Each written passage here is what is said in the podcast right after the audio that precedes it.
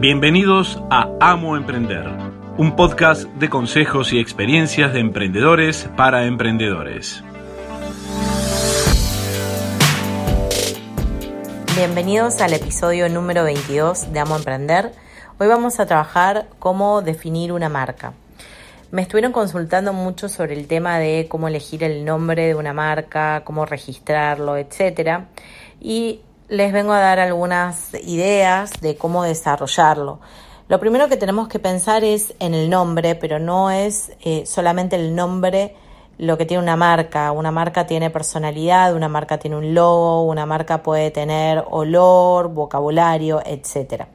Lo primero que pensamos es el nombre.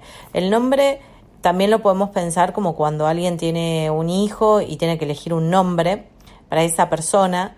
Elige nombres que tengan ciertas características, que, representan, que representen ciertas actitudes o eh, características que quiere darle a esa persona. A lo mejor eligen nombres de... Mm, eh, de alguna personalidad famosa o de la mitología, porque representan ciertas características que después la persona puede no tenerlas, pero bueno, en este caso, como nosotros estamos creando un producto o un servicio, sí podemos transferir esas características. Entonces, tenemos que empezar a pensar a nuestra marca como que estamos creando una persona y cómo queremos que esa persona sea, cuáles van a ser sus valores, cuáles van a ser sus comportamientos, si va a ser una marca formal, una marca amistosa, una marca elegante, una marca em, deportiva, etcétera. Tengo que empezar a escribir todas las características que yo quiero que tenga mi marca. Muchas veces uno no sabe cómo arrancar y quiere venderle a todo el mundo. Eso es un grave error. Nunca hay que venderle a todo el mundo. Uno tiene que elegir a quién le quiere vender, cuál es el público objetivo em, esa, y elegir el, lo que se llama el cliente persona y definirlo cómo va a ser ese cliente que nos va a comprar. Eh, qué hace los fines de semana, si va a algún club, a qué club va, de, mm, de qué signo es, eh, la edad, todo. Imaginarse ese cliente ideal si aún no lo tenemos porque no estamos en una operación, si ya empezamos a, a vender, podemos pensar en quién es nuestro mejor cliente y definirlo. Lo ideal es que todo este proceso tengan un cuaderno y estén escribiendo y quizá al principio no les salga, pero después van a llegar, una vez que pasaron los 10, 15 características, van a ver que pueden llegar a las 50. Entonces, empezar a elegir primero a quién le quiero vender, quién quiero que compre ese producto o ese servicio no es para todos. Luego, esa persona ideal que nosotros queremos como cliente, quizá haya solamente una en el mundo, pero si nosotros le hablamos a esa persona, otras personas que se identifican con ese tipo de personas u otras personas que quisieran ser como ese cliente ideal que nosotros estamos definiendo, nos van a comprar.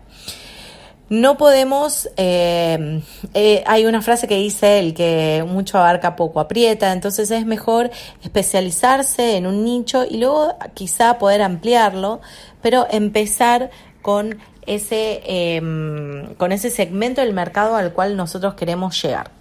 Una vez que tengo identificado mi cliente, voy a empezar a crear mi marca en base a lo que ese cliente quiere cómo quiere que sea mi marca, cómo quiere que me comporte. Entonces elijo un nombre en base a todas estas actitudes, estrategias, valores, etc. Ese nombre tiene que ser fácil, pegadizo, eh, que, se, que se pueda escribir fácilmente, que la gente lo pueda recordar, que lo entienda. Puedo también pensar en que puede definir mi objeto o mi producto, mi servicio o no, porque tampoco puedo, eh, si yo me focalizo mucho, puede ser que luego crezca y tenga otras unidades de, mm, de, negocio que desarrollen otros productos, otros servicios y eso me eh, y el nombre no me permita crecer. Por ejemplo, si pensamos en Coca-Cola o en Pepsi, todos pensamos en gaseosa y en ningún momento dice la palabra gaseosa podemos pensar en ciertas farmacias eh, por lo menos acá en Argentina, que usan la, una parte de la palabra farmacia y eso hace que uno lo identifique. ¿Qué pasa si esa farmacia luego también tiene, como pasa, perfumería, etcétera, o tiene otros servicios? El nombre los restringe a una sola unidad de negocios. Entonces son todas cosas que tienen que tener en cuenta a la hora de crear el nombre de su marca.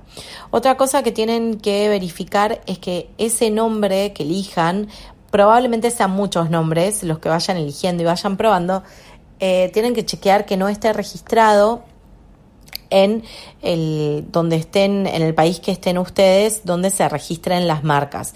En Argentina se registran en el INPI con P de papá eh, y podemos chequear si ese nombre ya está usado. Las marcas se registran en diferentes clases yo puedo registrar una marca como comestible y ese mismo nombre puede estar registrado como, mm, por ejemplo, para eh, servicios educativos, eh, mm, eh, programas de televisión, etcétera. O sea, cada marca se registra en una clase en particular. Yo te sugiero que chequees en tu país cuál es la reglamentación. Muchas veces vas a necesitar a alguien que gestione todo ese trámite y, por ejemplo, en Argentina lo puedes hacer vos mismo, lo único que te piden es una dirección en Buenos Aires, en Capital Federal. No es necesario que residas ahí, puedes pedir una dirección a alguien o puedes utilizar una oficina, eh, la dirección de una oficina virtual, etcétera, para usar una dirección. La idea de esa dirección física es que si tienen que hacerte, tienen que hacerte llegar alguna carta, etcétera, te lo manden a esa dirección. Hoy en día la comunicación generalmente se hace vía electrónica, así que no es necesaria esta dirección, pero te invito a que lo cheques en cada país como es la norma. Una vez que em, chequean que no esté usado, que no esté registrado y pueden iniciar ese proceso de registro de marca, yo les sugiero que hagan ese registro de marca para no tener problemas en el futuro, porque a lo mejor ustedes están 10 años sin problema y viene una persona y registra esa marca en su mismo rubro y no hay manera de, de, de hacer nada porque es el que primero lo registra. Si ustedes registran la marca y una persona después quiere registrar ese mismo nombre en el mismo rubro, pueden oponerse. O sea, ustedes pueden cuidar su marca, ir chequeando de que nadie la esté usando o una parte de, de las palabras que elijan, etcétera, o que suene parecido, lo pueden ir chequeando. Una vez que ustedes chequean de que no está usado ese nombre, otra cosa que es importante es el dominio en Internet. Una cosa es registrar la marca, van a ver que las marcas internacionales tienen la T y la M, que significa trademark, eso significa que está registrado, o pueden tener la R con un círculo. Todo eso significa que son marcas registradas y que no pueden hacerse uso de ellas. Eh, distinto es el tema del dominio en Internet, que es la dirección que yo voy a tener en Internet, www el nombre de la marca .com o .info o la extensión que yo elija. Lo chequean si está usado, porque quizá si está usado va a ser que la persona vaya a otro lugar, entonces tengo que pensar cómo lo puedo usar. Puedo registrarlo con el .com y la extensión del país donde opere. Si es internacional, lo recomendable es que usen .com. Si pueden tener ese dominio con todas las extensiones posibles, .com y .com.su país, o si van a operar en muchos países, la cantidad de, dominios que puedan para que otras personas no, eh, no lo roben y vayan eh, y sus clientes vayan hacia otra página. No es que van a tener que tener una página para cada dirección, sino que pueden hacer lo que se llama parqueo, donde todas las direcciones de Internet que ustedes tengan dirijan a una misma página. Entonces, no importa cómo la persona lo escriba, inclusive lo pueden eh, registrar con errores ortográficos, etcétera, o de tipeo, para que no importa cómo lo escriba la gente, vaya a esa dirección web que ustedes tienen. Como les decía, la marca no solamente tiene un nombre, también tiene una personalidad y también tiene colores. tiene un logo, ese logo también lo pueden registrar para que otra persona no lo use. Elegir el logo es algo que es sumamente importante porque visualmente es como la gente los va a reconocer, elegir colores y ver por qué uno elige esos colores. Los colores transmiten ciertas emociones, cierto contenido. Entonces, cuando nosotros contratemos a un diseñador gráfico, tenemos que contarle cuáles son las características y todo esto que nosotros escribimos sobre nuestra marca y sobre nuestro cliente persona o nuestro cliente ideal para que el diseñador gráfico pueda plasmar todo eso que nosotros le contamos en un logo que identifique todo eso que estamos contando. Por ejemplo, si el isólogo, que es no solamente ese mm, dibujo, digámosle así, sino que también incluye palabras, tenemos que tener en cuenta la tipografía. Si es una marca moderna, seguramente usemos una tipografía sans serif. Los serif son las rayitas que adornan las letras. Y si es una marca elegante, una marca eh, que queremos eh, mostrar que hace muchos años que está en el mercado, etcétera, seguramente usemos serif. Son todas marcas que a lo mejor a nosotros no nos no les damos importancia, pero la gente inconscientemente atribuye esas eh, cositas que ven la tipografía con algo. Por ejemplo, si la letra está en itálica, eh, le da movimiento, entonces, por ejemplo, lo deportivo podría usarse de esa manera. Eh, o, por ejemplo, si son letras muy pesadas, fuentes muy pesadas, muy gruesas, también significan que tienen carácter, que esa marca misma tiene fuerza, etcétera. Va a llegar un momento en donde ese logo, ese dibujo solo, puede identificar su marca. Piensen en Adidas, que el logo hoy son tres rayas, o pensamos Puma es mucho más fácil porque vemos el dibujo de, Puma, pero de un Puma, pero por ejemplo Nike vemos solamente la pipeta y con esa pipa nosotros ya sabemos que la marca es Nike o la Cost solamente con ver el cocodrilo. Entonces, ese es nuestro ideal. Nosotros tendríamos que tratar de que nuestro logo se pueda conocer aún sin que escribamos las palabras o nuestra marca o a qué nos dedicamos. Como les decía, la, también tienen colores. Los colores em, significan ciertas cosas y tenemos que eh, también diferenciarnos de la competencia. Por ejemplo, les decía anteriormente, Coca-Cola es rojo y Pepsi es azul. Si bien Pepsi también usa el rojo, el color mayoritario es el azul. Entonces, ver qué color podemos usar en, eh, para oponernos de la competencia. Las marcas también tienen aromas. Pueden recordar ciertas tiendas que cuando ustedes ingresan sienten un olor especial. Las prendas tienen ese mismo perfume.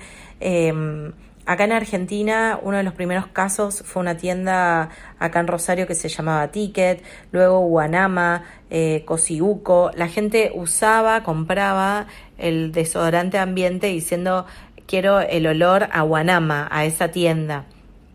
En, por ejemplo, en la Quinta Avenida, en el local de Armani, cuando ingresan, sienten el perfume Emporio.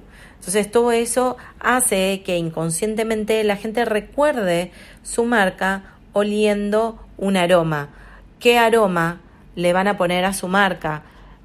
¿Por qué se lo van a poner? Entonces, también todo eso olfativo hace que eh, irreflexivamente la gente recuerde su marca solamente oliendo un aroma.